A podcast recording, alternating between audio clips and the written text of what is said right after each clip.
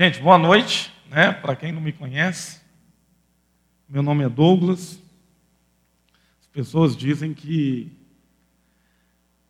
no começo, quando elas me conhecem bem, que elas começam me odiando. Né? Mas que depois que me conhecem, algumas continuam odiando, né? Mas tem outras que passam a, a me amar mais. Né? Porque eu sou muito muito agitado, muito bocudo. Aí a gente vai envelhecendo e vai aprendendo a ser menos bocudo, né? De tanto pancada que leva. Gente, essa série que vocês estão tendo aí, né? Muito bacana sobre os cinco lemas da reforma. Vocês viram a somente a graça, né? Na semana passada. É, Para mim, um resumo de todas as cinco solas, é, ela se trata de confiar em Deus. No final das contas, nós vamos girar em todos os cinco lemas da reforma, e os cinco lemas da reforma, de maneiras diferentes, eles vão ensinar a gente sobre confiar em Deus.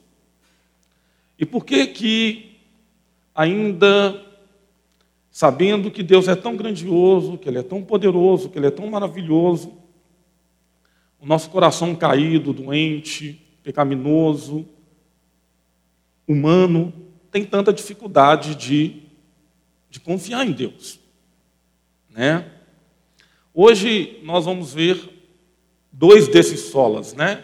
Nós vamos ver somente a Escritura e o somente a fé. Eu selecionei um texto né, que fala sobre a questão do somente a fé. E o texto, que está lá em Romanos capítulo 1, você já conhece ele de cor, mas pode abrir, abrir sua Bíblia aí, né? Seja no celular ou seja física, né? É, livro, né? Quer dizer, o celular é físico, né? É, o texto está em Romanos capítulo 1, verso 8. Ok? O texto diz assim: Antes de tudo, eu sou agradecido a meu Deus, mediante Jesus Cristo, por todos vocês. Porque em todo mundo está sendo anunciado a fé que vocês têm. Deus, a quem eu sirvo de todo o coração, pregando o evangelho de seu filho, é minha testemunha de como sempre me lembro de vocês em minhas orações e peço que agora, finalmente, pela vontade de Deus, me seja aberto o caminho para que eu possa visitá-los. Eu anseio vê-los, a fim de compartilhar com vocês algum dom espiritual, para fortalecê-los, isto é, para que eu e vocês sejamos mutuamente encorajados pela fé. Quero que vocês saibam, irmãos, que muitas vezes planejei visitá-los, mas fui impedido até agora meu propósito é colher algum fruto entre vocês, assim como tenho colhido entre os demais gentios. Eu devo tanto aos gregos como aos bárbaros, tanto aos sábios como aos ignorantes. Por isso estou disposto a pregar o evangelho também a vocês que estão em Roma. Eu não me envergonho do evangelho, porque é o poder de Deus para a salvação de todo aquele que crê, primeiro do judeu e depois do grego. Porque no evangelho é revelada a justiça de Deus uma justiça que do princípio ao fim é pela fé. Como está escrito, o justo vai viver pela fé.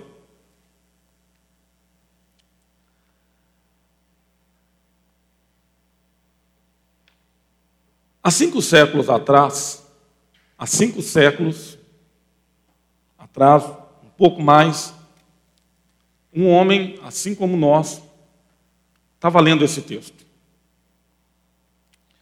ele pertencia a uma cultura diferente, fazia parte de um lugar que nem era uma nação, porque os estados estavam se formando ainda. A língua de onde ele vivia era completamente dividida. Ele não sabia, mas ele ia unificar um dia a língua do lugar aonde ele vivia ele era um homem cheio de crises, como qualquer um de nós. ele tinha medos, ele tinha um problema sério com confiança. Ele era normal, como qualquer um de nós.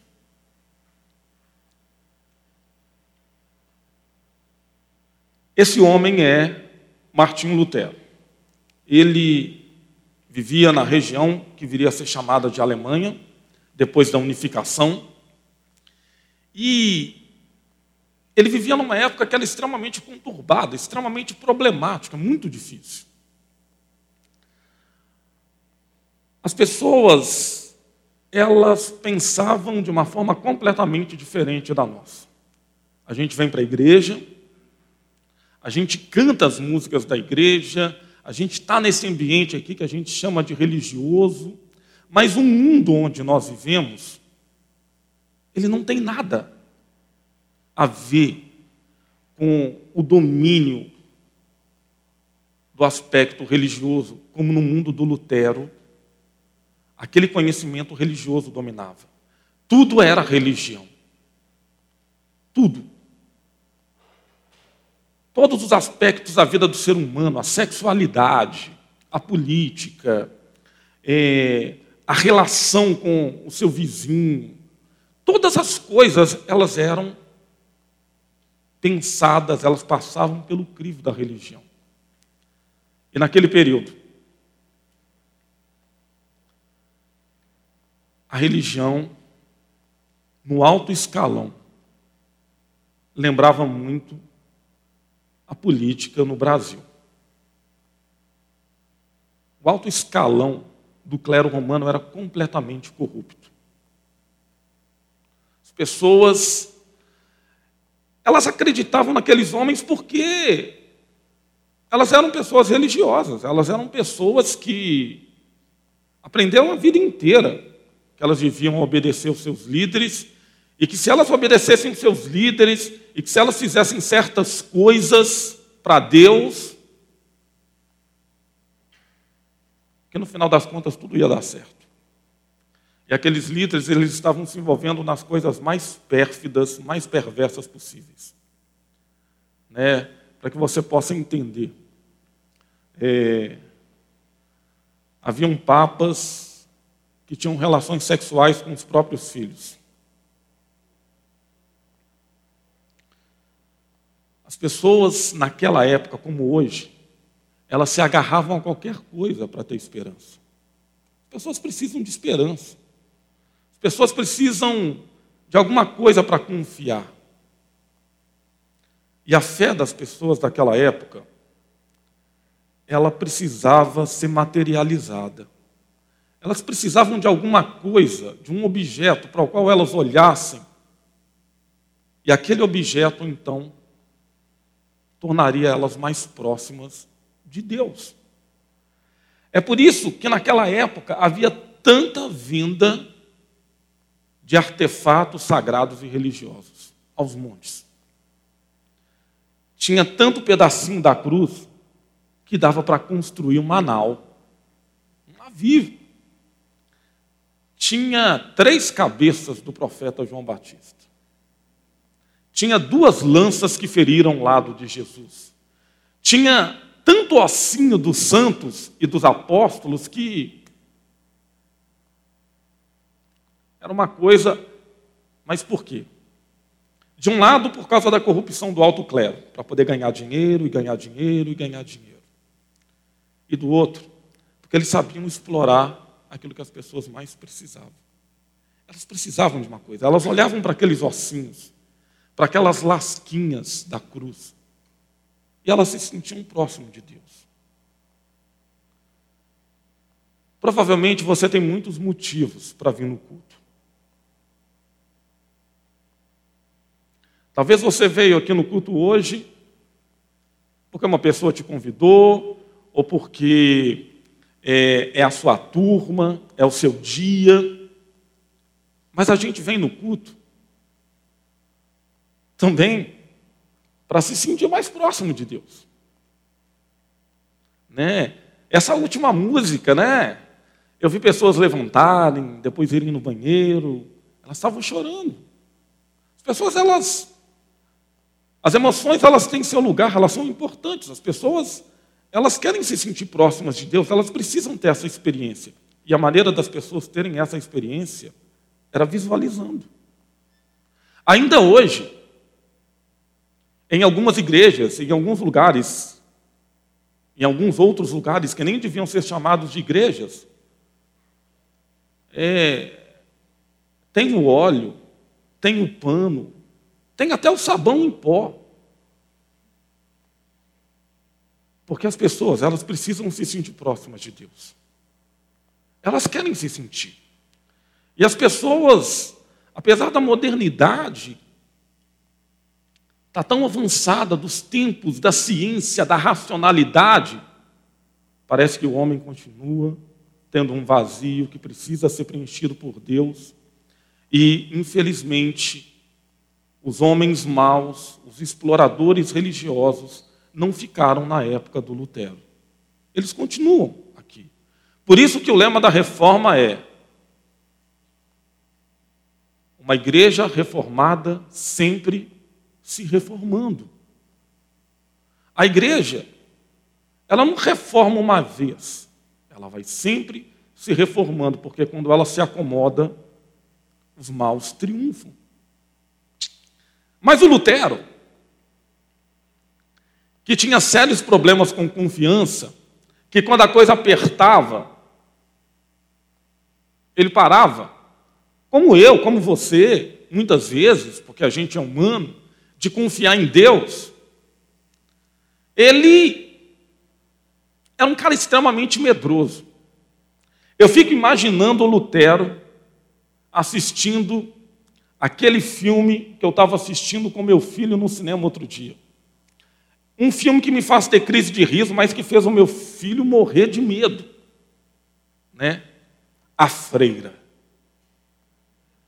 Né? Aqueles filmes de terror, todo mundo já sabe o que vai acontecer. Mas tem gente que se borra, né? Eu posso falar se borra aqui? É, a cruz vai virar de cabeça para baixo, vai pegar fogo, sempre vai acontecer essas coisas, mas todo mundo, né? É, aquelas que tem medo, vai assustar. Eu fico imaginando o Lutero assistindo esses filmes. Ele ia morrer. O Lutero não era nem para ser religioso, Lutero era para ser, que nem a doutora ali, ó, advogado. Né? Lutero ia ser advogado. Lutero ia começar como advogado e depois ia virar prefeito da cidade dele. Era o sonho do pai dele. O pai dele tinha tudo planejado. O pai dele, ainda bem que isso não aconteceu, ainda bem que não, que não tem ninguém aqui que tem o pai assim, controlador, né, que não viveu o sonho e aí quer viver o sonho dele no filho.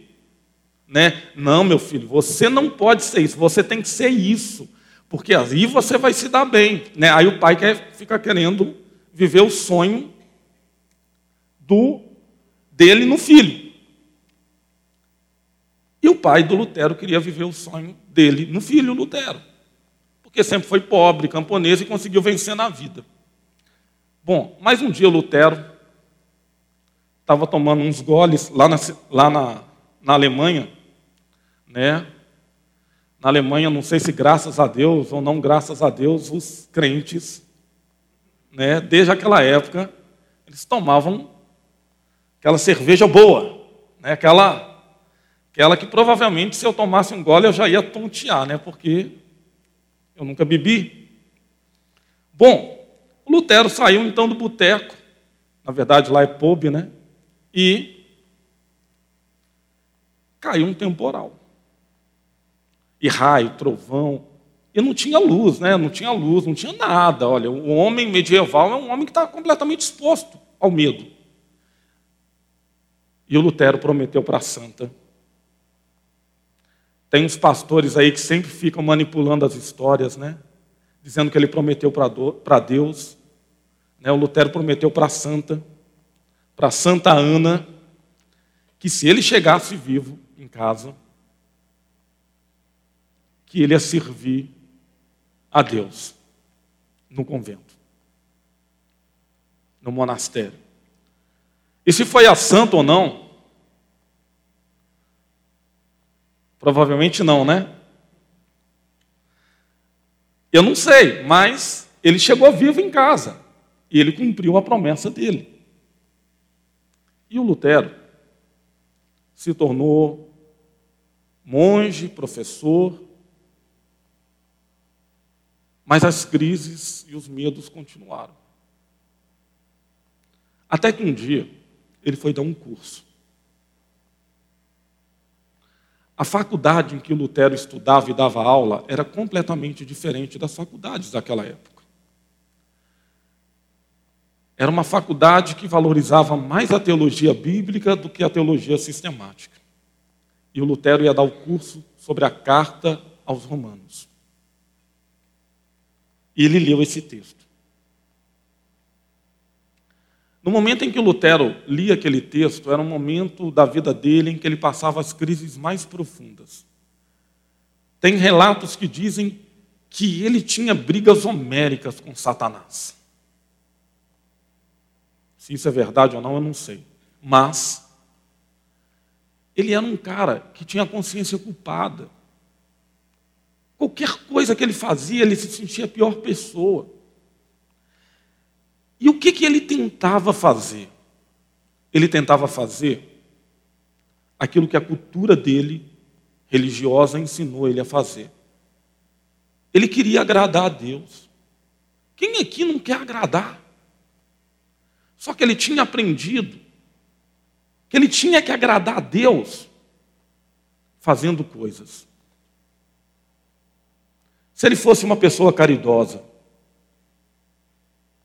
se ele orasse bastante, se ele jejuasse e fizesse todos os jejuns que a igreja impunha, se ele chicoteasse o corpo dele, se ele desse comida para os pobres, Deus ia perdoar ele. Deus ia aceitar ele. E ele queria ser aceito. Como eu e você queremos ser aceitos por Deus. E ele fazia muitas coisas. Mas nunca era suficiente. Ele se sentia sempre pior e pior e pior e pior. E cada pecado que ele praticava, ele tentava fazer mais coisas, e ele corria lá para o líder dele para confessar os pecados. Ele era tão paranoico que qualquer coisinha errada que ele fazia, ele ia até o líder. Naquele dia em que ele leu esse texto,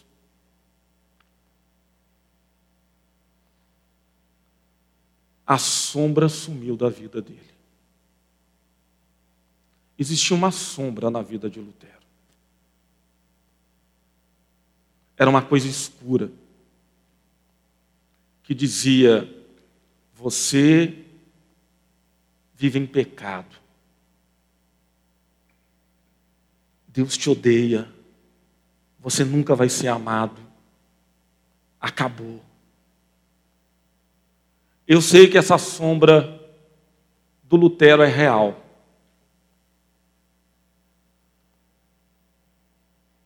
Enquanto vocês estavam cantando essa música, Canta Minha Alma,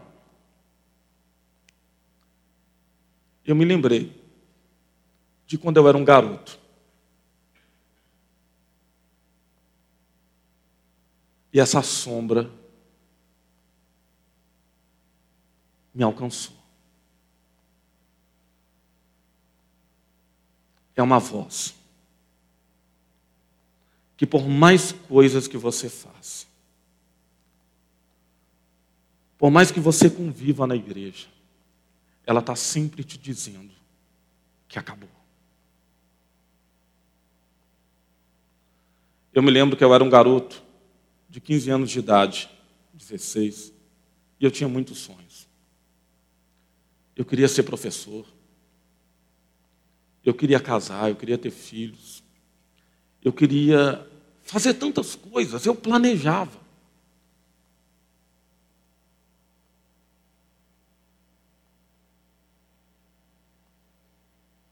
E eu, nessa fase, conheci uma garota. E essa garota, nós tivemos relação e um dia a menstruação atrasou. E ela me contou. Eu pirei. Segurei a onda na frente dela. mas internamente eu pirei. Eu era ateu marxista. Mas naquele dia, o ateísmo começou a acabar. Eu fiquei tão desorientado. A sombra já estava chegando e eu não sabia. Eu fiquei tão desorientado que quando eu fui ver, eu estava sentado no banco de uma igreja católica, muito longe da onde, consideravelmente longe de onde eu morava. A igreja estava vazia. É como se Deus tivesse preparado aquele ambiente só para nós. E naquele dia eu fiquei calado durante duas horas. E a única coisa que eu falei antes de levantar foi: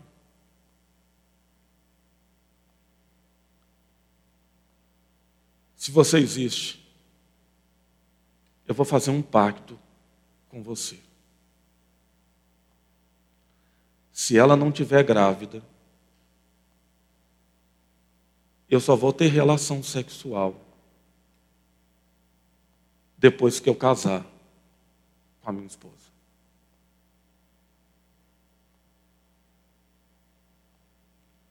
Quando eu desci da igreja, a menina me procurou. A menstruação tinha chegado. Mas o que eu não contei para vocês é que a parte do pacto é que eu tinha que terminar com aquela menina. Eu terminei sem pensar. Falei assim, tá bom. Que bom. Nós vamos terminar agora. Eu não fui muito sensível. Eu estava sob choque. Percebe? A menstruação chegou. A gestação de uma mulher dura no máximo nove meses. E durante um ano, todas as noites, uma voz vinha dizer: E a escuridão tomava conta de mim. Você acha que ela não está grávida mesmo? É mentira dela. Todos os seus sonhos acabaram. Acabou. Todas as noites. Eu tentava dormir, dormir. Eu não conhecia isso que se chamam de o sono dos justos a voz me atormentava. Eu sei hoje, eu não sabia na época, que eu não fiquei louco, porque Deus estava me preservando naquela época já. Esse é o contexto do Lutero. A sombra dominava o coração dele, até que a palavra de Deus chegou ao coração dele dizendo: Olha, o justo vai viver pela fé. Ele é justificado pela fé.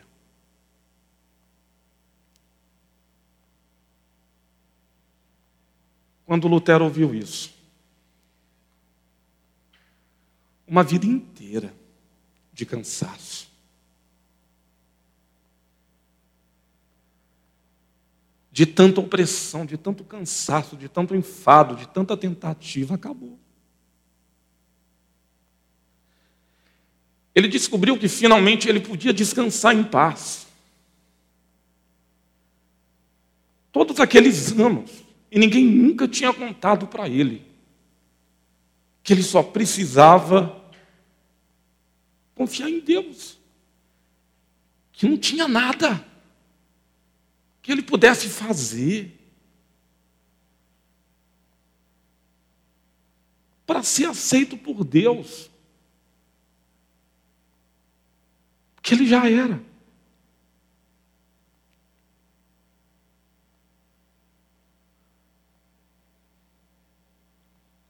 A gente vem para as nossas igrejas, a gente ensina as nossas crianças.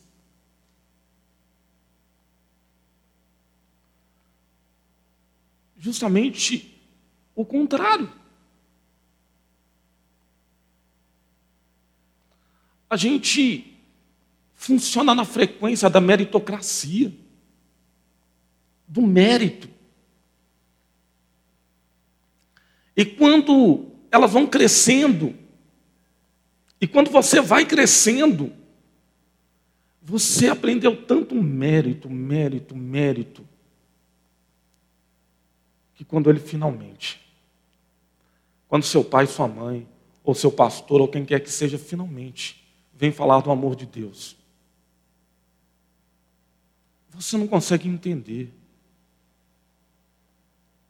Salvação pela fé.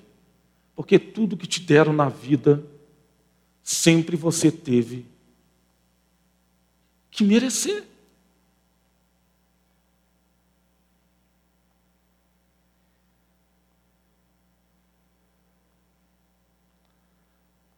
Quando meu filho mais velho nasceu, e eu imagino que ainda exista isso na igreja. Tinha uma desgraça na igreja, chamada filho de pastor e esposa de pastor. É a melhor maneira de desgraçar a vida de alguém.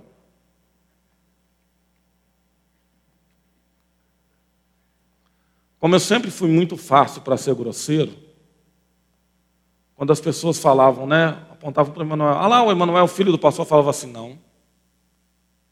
O Emanuel é filho do pai e da mãe dele. Ele não é filho de pastor.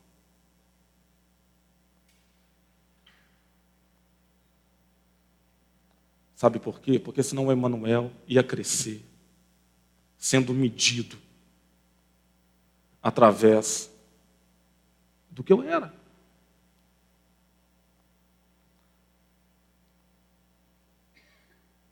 Quem é aqui que não quer experimentar aquilo que o Lutero experimentou quando leu a palavra?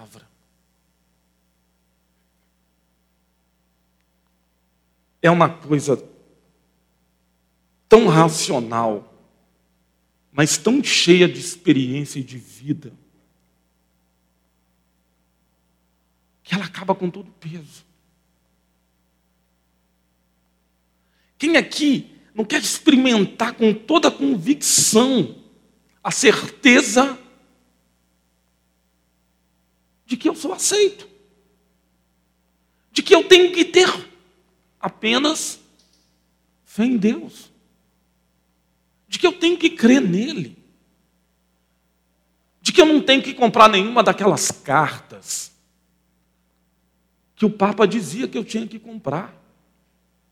as cartas de perdão, as cartas de indulgência, né? É, aquelas cartas que para cada pecado que a gente cometia tinha um preço que eu tinha que pagar em dinheiro para poder ser livre do pecado. Inclusive, se eu quisesse livrar os meus entes queridos que tinham morrido, eu também poderia pagar pelo pecado deles.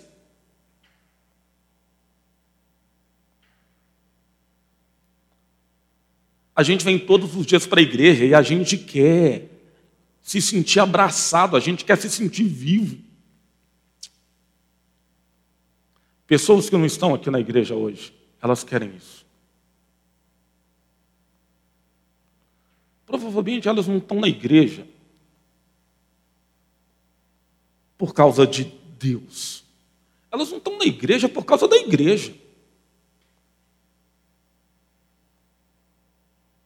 Porque a igreja faz a mesma coisa que a igreja romana fazia na época. Você quer Deus? Você precisa fazer isso. Se você fizer isso, se você agir assim, se você assumir aquele comportamento, aí ele vai te aceitar. Porque no Evangelho é revelada a justiça de Deus. Uma justiça que do princípio ao fim é pela fé. Como está escrito, o justo vive pela fé. Deus não vai te justificar se você der o dízimo mais gordo. Como Ele também não vai deixar de chamar se você não puder dar o dízimo. Ele não vai te chamar se você ler cinco vezes a Bíblia no ano.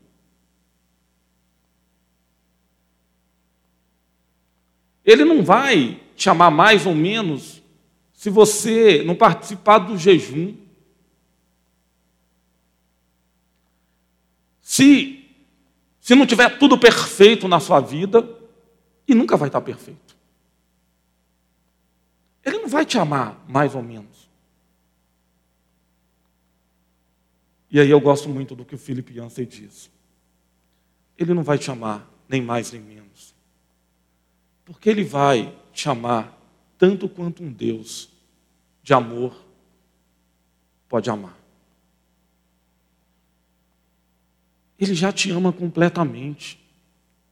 Se o problema for se sentir amado, saiba, meu querido, que você só precisa receber pela fé a justificação. Você só precisa saber que você foi salvo pela fé e que você não precisa fazer nada para que esse amor seja despejado em você.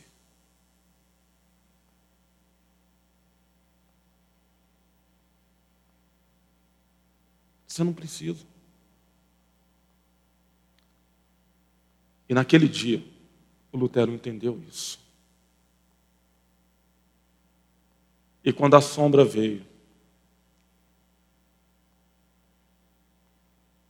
já era dia perfeito no coração do Lutero.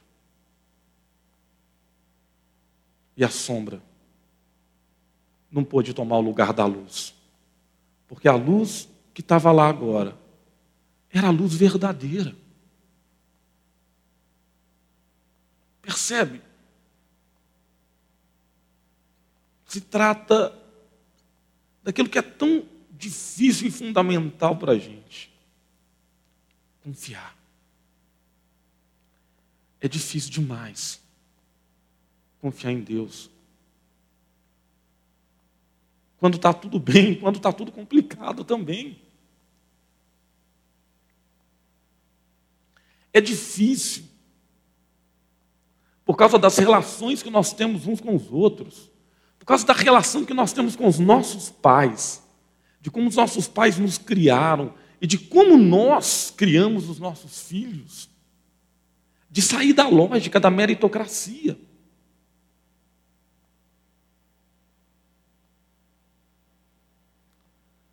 Deixa eu te falar sobre meritocracia.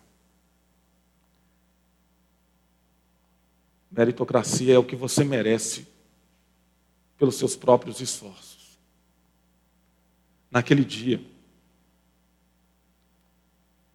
todo o peso saiu do ombro do Lutero. E quando ele descobriu que o amor de Deus, ele se apropriava desse amor de Deus, desse amor que salva pela fé, ele também entendeu naquele dia que a única coisa que a gente merece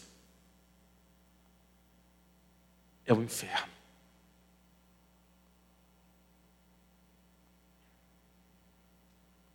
A única coisa que a gente merece é o inferno.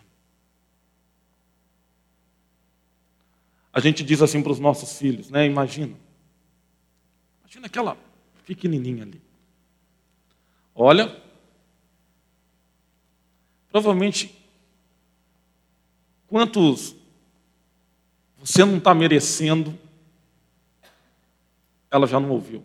Quantos você não está merecendo, você já ouviu na vida? Quantos você dessa vez mereceu, você ouviu na vida? Percebe? Sempre se trata de merecer.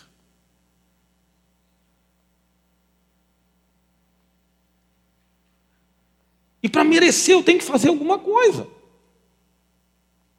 Para merecer o amor da minha esposa, para merecer o amor da minha namorada, para merecer o amor do meu pai da minha mãe, para merecer o amor dos meus filhos, para merecer aquela promoção, para as nossas relações são completamente baseadas nisso. E Deus funciona em uma frequência completamente diferente. O amor de Deus é gratuito e você se apropria dele pela fé. Não tem nada que você possa fazer. E é por isso que é tão terrível para nós, porque nós sempre queremos fazer alguma coisa. Principalmente nós homens, nós sempre estamos querendo consertar as coisas. Nós estamos sempre querendo dar um jeito. Talvez se eu fizer desse jeito, talvez se eu fizer daquele jeito, e por aí vai. E isso me leva ao segundo ponto que a gente está aprendendo aqui nessa noite juntos. Lutero, enquanto ficou ouvindo o Papa, enquanto ficou ouvindo a tradição da igreja, enquanto ficava confiando excessivamente nos padres que o lideravam, ele ouviu falar de mérito, mérito, mérito, é, os seis passos para você ser um super crente, os dez passos, né, é bem americano isso, né? Os dez passos para você ter uma vida espiritual plena, né? Todas as receitas, né, é que nem aqueles regimes que nunca dão certo. Sempre tem uma solução mágica. Se você fizer isso, não, ó, porque não era daquele jeito. Se você fizer isso, isso aqui eu garanto, você vai ter experiências plenas com Deus. A vida de Lutero só passou a ser plena quando ele passou a entender que a Bíblia era um livro vivo. A vida dele foi transformada naquele dia por causa disso. Quando ele leu esse texto, aquele texto, ele se fez palavra viva. Eu me lembro do dia 28 de agosto de 1995. Eu não era um tiozão. Eu era um adolescente naquela época. E uma menina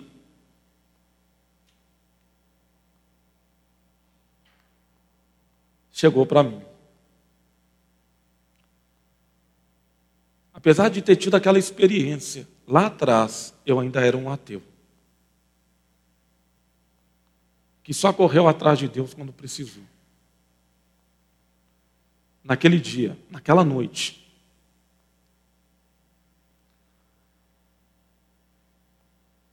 eu voto em um colégio aqui perto. Eu moro lá na rua Jacuí, lá no bairro Floresta. E eu atravesso a cidade para votar nessa escola no bairro Rio Branco, no Geteco. Porque todas as vezes que eu voto, eu chego da janela de onde eu estou votando, para poder olhar para aquela árvore e lembrar do dia em que aquela menina abriu o texto bíblico em Salmo 84. e falou do amor de Deus para mim. Eu fiquei enfurecido, eu fiquei cheio de raiva, eu não levei ela para casa naquele dia.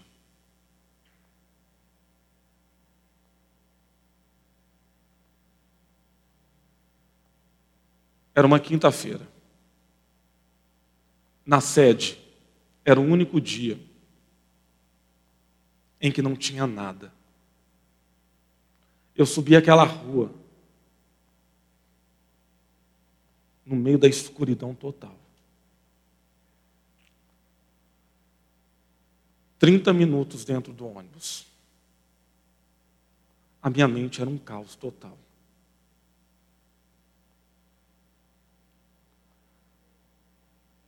Eu subi a rua. E quando eu cheguei próximo do, que, do lugar onde hoje é o carisma, no meio da rua, eu tombei, ajoelhado. E naquela noite, Jesus Cristo me salvou. Quando eu lembrei das palavras daquela menina, que não eram as palavras dela.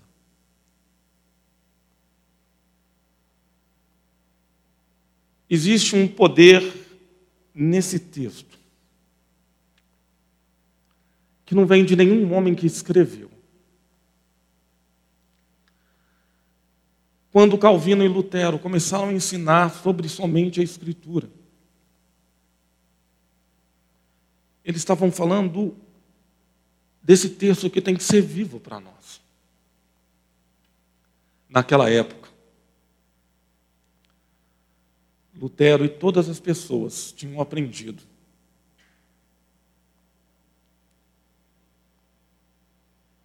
que o Papa era a autoridade máxima da igreja. E que o Papa, ele tinha tanto poder que ele estava acima da tradição.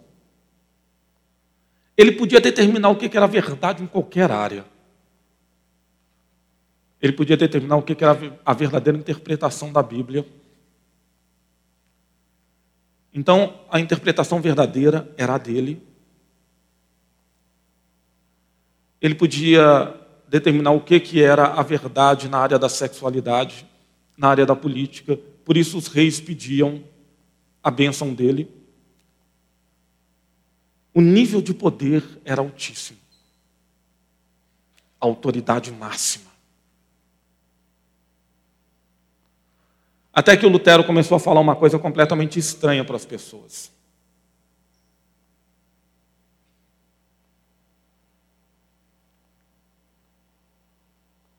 Ele começou a dizer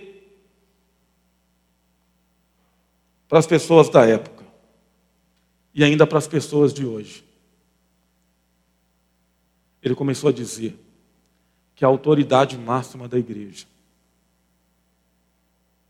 era a Bíblia. E que é por isso que ele tinha se esforçado tanto para traduzir ela para a língua alemã, para que as pessoas pudessem lê-la, para que as pessoas não fossem enganadas.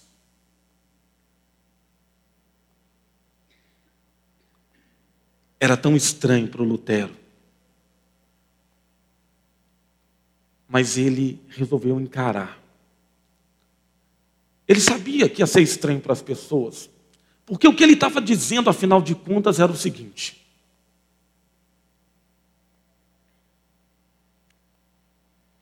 o Papa não é a autoridade máxima. Diante da palavra, ele não é ninguém.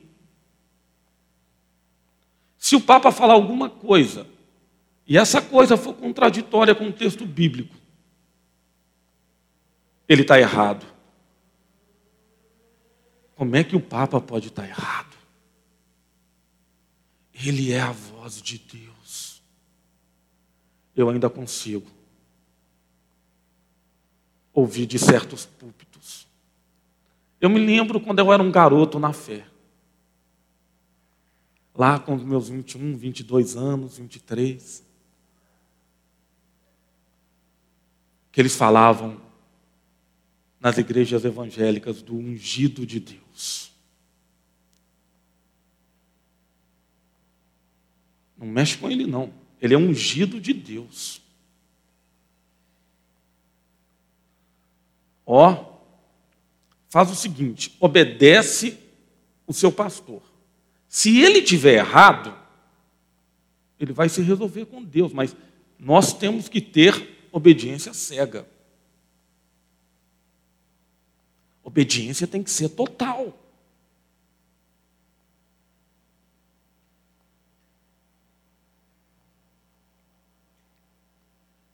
Essa mensagem também é para você.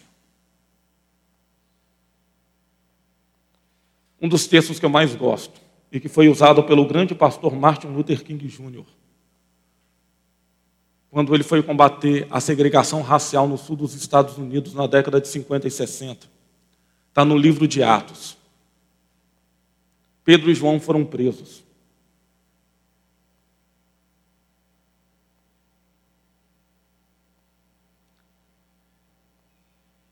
E as autoridades civis e religiosas precisavam resolver o que iam fazer com eles. Gamaliel mandou amaciar e mandou soltar eles.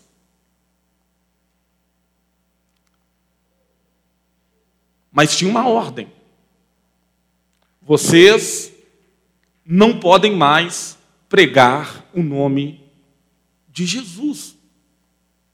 E naquele dia, Pedro mandou um recado para mim, para você. Ele disse para aqueles homens: julguem vocês mesmos. Julguem vocês se nós devemos obedecer a Deus ou aos homens. Pedro não estava dizendo que você não tem que respeitar as autoridades. Ele estava dizendo que a autoridade máxima é Deus, é a palavra dele. E que toda vez que a palavra do pastor, que a palavra do líder, que a palavra do diácono tiver contra o texto bíblico, que não é para você obedecer. Porque obediência de verdade não é obediência cega. Obediência de verdade é obediência consciente na palavra de Deus. É isso que o Lutero estava dizendo.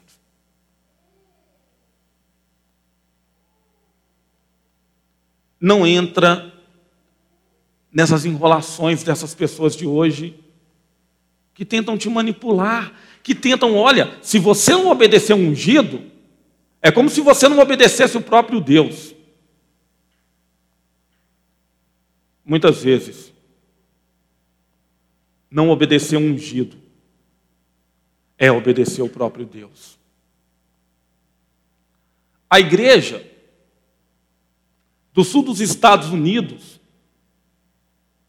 ela dizia, para quem quisesse escutar, que era vontade de Deus que negros e brancos vivessem separados. Que era vontade de Deus que tivesse escola para brancos e negros separadas que negros bebessem água em bebedouros diferentes dos brancos.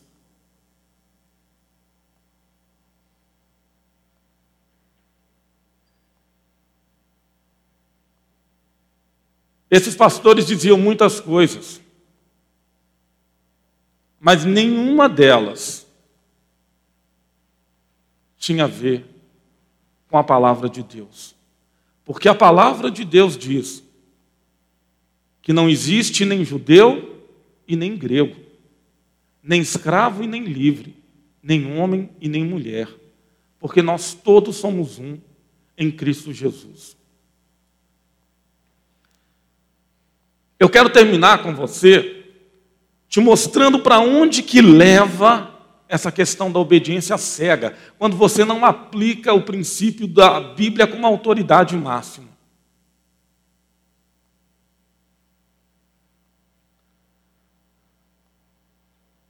Na década de 40, no mundo aconteceu uma das maiores atrocidades, que foram os campos de concentração nazistas.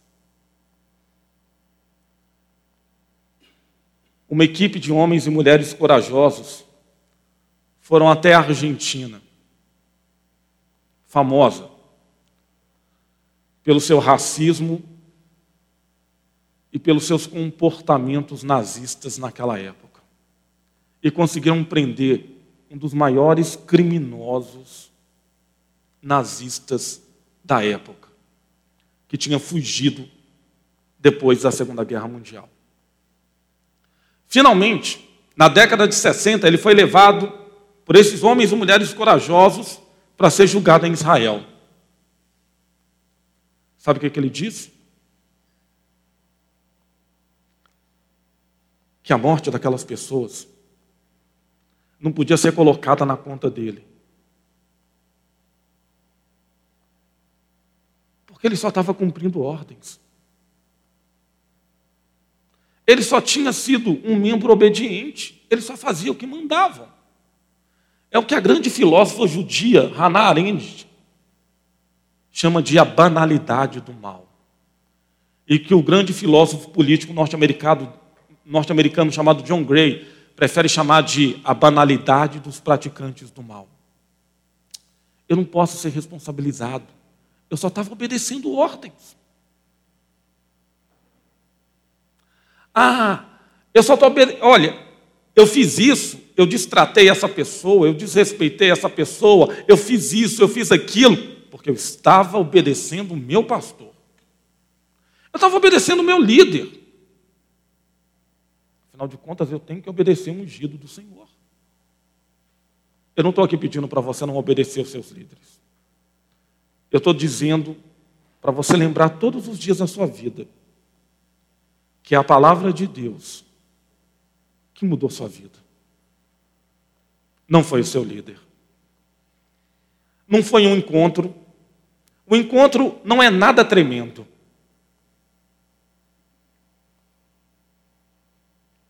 Jesus que é o Deus da palavra. Ele mudou sua vida. Você deve obediência irrestrita a Ele e à palavra dele os homens, eles falham com a gente, porque eles são humanos.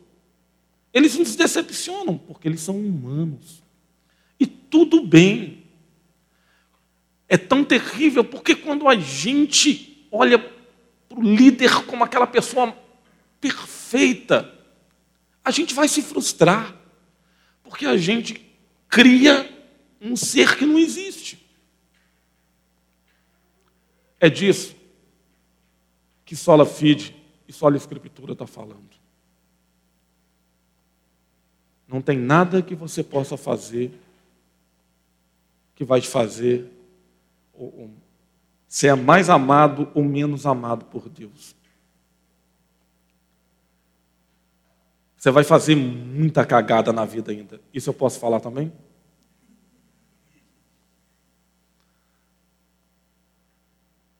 E Deus vai continuar te amando. Você vai falhar com seu filho. E Deus vai continuar te amando. Você vai tropeçar na vida. E Deus vai continuar te amando.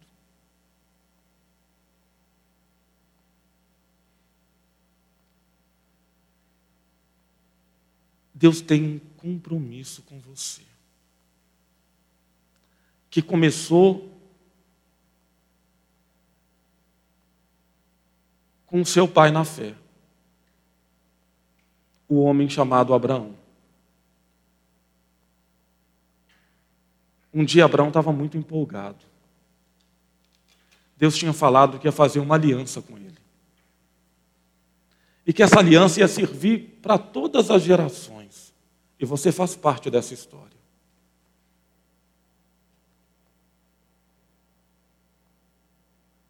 A aliança era a seguinte: Abraão tinha que pegar um tanto de animal, cortar eles no meio, dividir de duas bandas, o sangue estava no meio, e Deus e Abraão iam passar no meio do caminho. Quando o negócio ia acontecer. Deus olhou para Abraão, tão quebrado, tão pequeno, tão humano,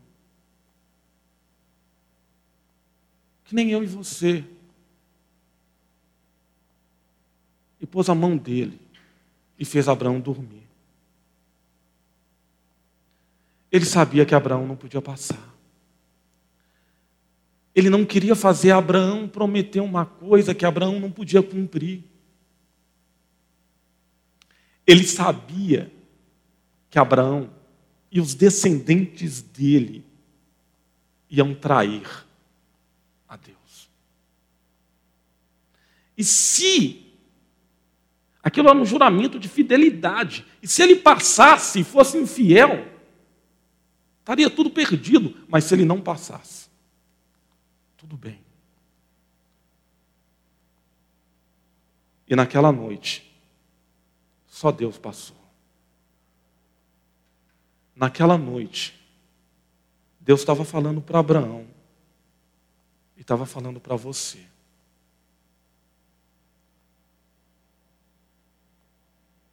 Todas as vezes que você for infiel, eu vou permanecer fiel porque eu não posso negar a mim mesmo.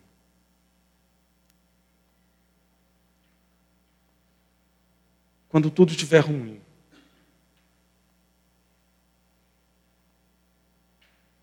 pode confiar nele.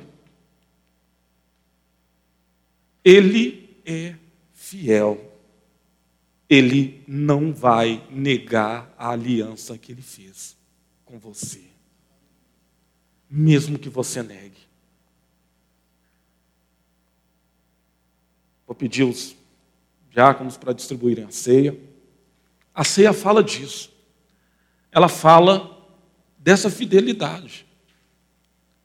De um Deus que, quando estava tudo ruim, tudo tão difícil, ele assumiu o meu e o seu pecado ele assumiu o seu lugar. Ele é fiel. Ele sabia que eu e você não podíamos suportar o peso da cruz e de todo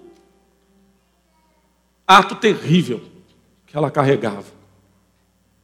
Pode distribuir. Então, ele foi fiel e assumiu madeira. Ele assumiu a minha e a sua maldição. Porque lá atrás, lá atrás, ele fez uma aliança unilateral com Abraão. Todas as vezes que você, Abraão, e a sua descendência forem infiéis, eu vou continuar fiel a vocês, porque eu não posso negar a mim mesmo. E eu vou construir um povo bonito, um povo belo, um povo santo.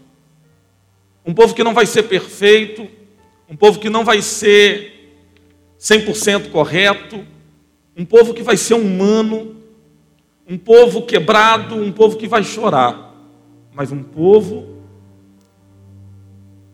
que vai sempre poder confiar em mim, porque eu não vou negar a mim mesmo. Quando tudo estiver difícil, faz o que Lutero ensinou.